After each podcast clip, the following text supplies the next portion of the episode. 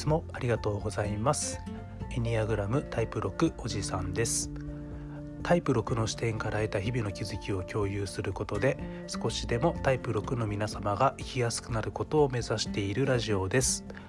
それでは始めたいと思います、えー、では今日なんですけれども、えー、前回タイプ1タイプ2タイプ3の、えー、大枠、まあ、概要ですねを、えお伝えしましたので、え今日はタイプ4タイプ5タイプ6の、え3つのタイプについて、え話をしたいと思います。え僕自身がタイプ6なのであの相変わらずおそらくタイプ6以外の話をする時にあのタイプ6フィルターがかかってしまうと思いますので、えー、可能な限りあの本からのフラットな情報で伝えようとは思うんですけれども、まあ、多少あの私自身のフィルターが入ってしまいますのであのその点はあらかじめご了承いただければと思います。はいでエニアグラムにおいて、えー、性格を9つのタイプに分けていくんですけれどもこう9つのタイプ全てが、えー、まず優劣がなくですね、えー、全てのタイプが等しく本当に素晴らしいところを持っています。でそれと同時に、えー、全てのタイプが等しくとら、えー、われであったりとか弱点を持っています。なので、えー、エニアグラムとしても、えー、全てのタイプがやはり、えー、世界に必要だというふうに考えているんじゃないかなと思います。えー、それぞれのタイプが持つ良さを発揮してでそれぞれのタイプが持つ弱点を、えー、お互いに補完し合えるようなそんな世の中世界になっていけたらいいんじゃないかなって、えー、個人的にも思っています。まあ、そういった意味でももちろんそのまず自分自身のタイプのいいところであったりとか弱点を知るっていうのももちろんなんですけれども、え自分の、えタイプ弱点、えいいところを知った上で他のタイプのいいところとか弱点を知ることによって、え自分の価値観だけではなくて、え相手、まあ、お互いに価値観を知って、えよりこうお互いにサポートし合いやすくなるんじゃないかなと考えてますので、えー、こういった発信があの本当にちょっとでもいいので誰かであったりとか世の中の役に立ったら嬉しいなって、えー、思っております。はい、では、えー、タイプ456に入っていきたいと思います。えではまずタイプ4からいきます。はいえー、タイプ4なんですけれども、えー、エニアグラムでは個性的な人ですね、えー、個性的な人と呼ばれています。えこのタイプ4の方なんですけれども、え非常に表現力が高いですね。うん、あのアーティスティックなところがあるそうです。あとあの非常にあの感情の起伏が良くも悪くも激しいのであのとてもドラマチックな、えー、印象を周りに与えることができる方だと思います。えー、反面、えー、自己陶酔的なところがあったりとか、まあ、あの気まぐれなところがあるというのが、えー、少し、え弱点になるのかなというふうに思います。はいで、えタイプ4の方が、えー、子供時代に無意識に受けているメッセージなんですけれども、え、うまく生きられたり、え幸せすぎるのは良くないというメッセージを、え無意識のうちに受け取っているようです。うん、幸せすぎたら良くないって無意識で思ってるみたいですね。でその結果じゃあ、え、タイプ4の方が、え、心にどんなギブスをはめているかというと、えー、自分自身でありたいという、えギブスをはめています。うんそのうまく生きられたり幸せすぎるのが良くないというメッセージを受けていることによってうんこう周りですね周囲と良い関係を築いたりであったりとかこう周囲との関わりの中で幸せになっていくのが良くないんじゃないかという、えー、もしかしたら思い込みが出てきて、まあ、その結果として、えー、自分自身一人、えー、自分自身一人がこう幸せになっていくのはまあいいんじゃないかっていうふうに考えたのかなっていうふうにも、え感じます。はいえー、その結果のタイプ4の方は、えー、どういう状況になっているかというと、えー、自分自身に対するすごくこう悲劇的な、えストーリーをこう人よりすごく作り上げるみたいなんですね。はい、でそうやって、えっと、私ってこんなに独特で他の人とは違う特別な人で、えー、こんな、えー、思いを抱えているんだっていう、えー、態度をえー、案に示すことによってこう周りからの、えー、共感を得ようとするところが、えー、あるみたいです。でこのタイプ4の方の、えっと「私は自分自身で特別な人でありたい」という気持ちが、え前へ前へ進むとどうなるかっていうとこう自分自身ってかわいそうな人でしょ？って、えー、周りの方に、えー、哀れみを求めるというか、えーと、そういった方向に行きがちというところが、えー、タイプ4の方はあるようです。うんそうですねただ、えー、逆にやっぱりタイプ4の方っていうのはすごくこう個とした自分自身の独特な世界観を持てる方なんですね。でそういったところからこうアーティスト、えー、芸術領域にはまると、えー、すごくいい作品を作ることが多いっていうふうに言われているのが、まあ、タイプ4の利点になるのかなと思います。はい、じゃあ次なんですけれども、えー、タイプ5の方ですね。はい、えー、タイプ5の方は、えー、調べる人えー、調べる人と、えー、エニアグラム上では言われています、えー、タイプ6の方は、え非常に洞察力が鋭いです、え比較的周囲から離れてで自分自身の頭でものすごく調べるであったりとか、えー、自分自身の頭ですごく追求するという、えー、力が非常に強いのがタイプ5になります。えー、その分、えー、周りですね、えーと、周りの空気感とか世の中のスタンダードと違ったところから物事を考えることができるので、えー、非常に革新的な部分があります。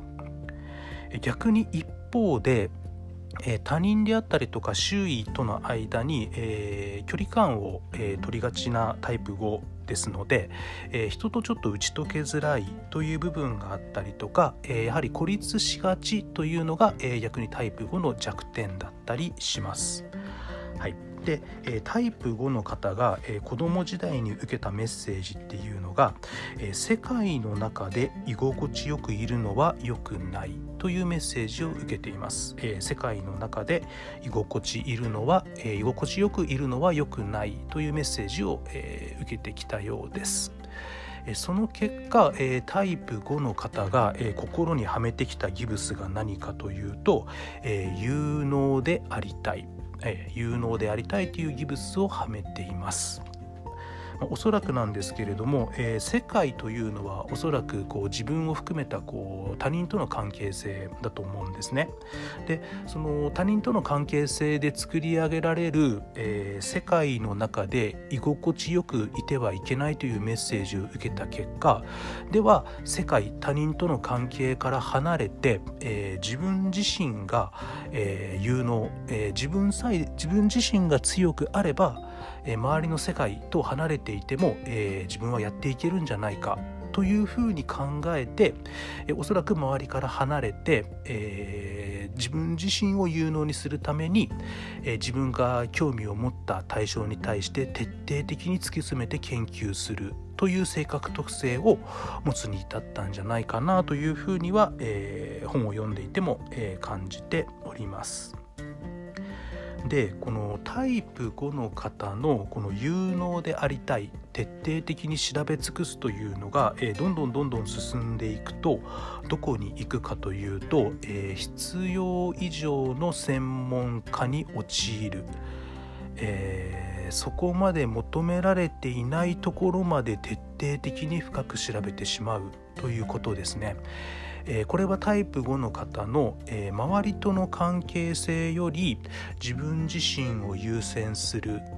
傾向が強いというところに結びついているのかなとは思うんですけれども、えー、弱点としてはやはり例えば締め切りがある仕事などにおいて、えー、周りからの要求よりその自分自身が調べたいというものを追求してしまって必要以上のところをやって間に合わないっていうようなことがまあ起こったりする。というのがちょっと弱点になると思います。ただ反面このタイプ5の方の、えー、すごくいいところっていうのはやはり誰よりも深く物事を考え誰よりも深く物事を徹底的に追求研究できることだと思います。はい、えー、このことからあの誰も思いつかないようなアイデアを思いついたりであったりとかこう誰もできなかった深いところまでうん、入り込んでそれを形にすることができるというのがタイプ5の方の素晴らしいところなんじゃないかなと思います。はい、じゃあ、えっと、今日の最後になるんですけれども、えっと、私も所属するタイプ6ですねあのここもあの今までたくさん話してきたんですけれどもちょっと簡潔にお伝えしたいと思います。えー、タイプ6なんですけれども忠実な人ですね、えー、タイプ6は忠実な人と言われています。えー、非常に安心感を周りに与え人を引きつける魅力があるというのがタイプ6のいいところですね。あと、えー、非常に責任感が強い。はいまあ、その責任感の強さが、まあ、周りを引きつけるというところにもつながっていくのかもしれません。えただ反面、えー、他のどのタイプに、えー、比べても非常に不安感ですね、えー、うまくいくんだろうかこのままで大丈夫なんだろうかといった不安感を非常に、え抱きやすいタイプです。その結果自分に対しても周囲に対しても世の中の環境に対しても、えー、深い疑い疑心暗鬼を持ちやすいというのが、えー、タイプ6の、えー、弱点になります。やはりタイプ6を話すとよく話しますね私やっぱり自分なので価値観が分かりやすいんだと思いますねはい、でタイプ6の方が、えー、無意識のうちに受けた子供時代のメッセージは自分自身を信頼するのは良くないと、えー、自分を信頼しては良くないよというメッセージを受けています。えー、そのメッセージからタイプ6の方が、えー、自分の心に貼っている、えー、バリアというかギブスというのは何かというと安全でありたい。ですね。はい。え、自分自身を信頼できないことによってともう自分というものが信頼できないとものすごい不安じゃないですか。こう何を信じていいかわからない。なのでこう自分を信じられないがゆえにじゃあ自分以外の周りに何かこう信頼できるものをすごく探してしまうというのがタイプ6ですね。で、え、このタイプ6の方の安全でありたいというのがどんどん進むとどういうふうになるかっていうことなんですけれども、え、まず自分が信頼できないから環境とか他人に、えー、支えを求めに行くんですけれども当然環境とか他人っていうのは自分ではないので全て安全とは限らない。100%安全にはならないんですね。じゃあそうするとどうなるかというと今度自分の内面に入っていってこう自分の中に、えー、例えば他人の言葉であったりとかこう偉人の言葉とかを使ってこう自分の心の中に、えー、何か信念を作るんですね、えー、これは自分を信じてるんじゃなくて、え自分が見つけた信念を信じます、例えば何でもいいんですよね。人は絶対親切じゃなきゃならないとか、うん、人は、えー、私は誰かに対して優しくあるべきだみたいなこう自分ではなくて周りから見つけてきたような信念を持ちその信念に執着してしまい何々すべきに陥り周りが見えづらくなるというのがタイプ6の弱点としてあります。え信念を持つことは素晴らしいんですけれども下手をするとその信念の奴隷になってしまうというのがタイプ6の弱点です。ただ逆に、えタイプ6の素晴らしいところというのはその安全を守るところなんですね。それは自分自身に対してもそうなんですけれども、え相手であったりとか、え環境自身の環境自体の安全を守ろうとしますので、えすごくその何て言うかな周囲の周りの環境を良い状況というかですね、えー、ある種こう責任感を持っていい状況を保とうと一生懸命頑張れるというのがタイプ6のいいところなんじゃないかなと思います。すいません。結局タイプ6を一番長く話してしまうのはやはり自分がタイプ6だからですね。はい。じゃあ、えっと、これで今日タイプ4タイプ5タイプ6の大枠をお伝えさせていただきました。あの何かしら皆さんのコミュニケーションであったりとかあの生き方のヒントに少しでもなったら嬉しいなと思います。えでは次は、えー、残りのタイプ7タイプ8タイプ9について話していこうと思います。えでは今日のところは以上になります。いつもありがとうございます。タイプ6おじさんでした。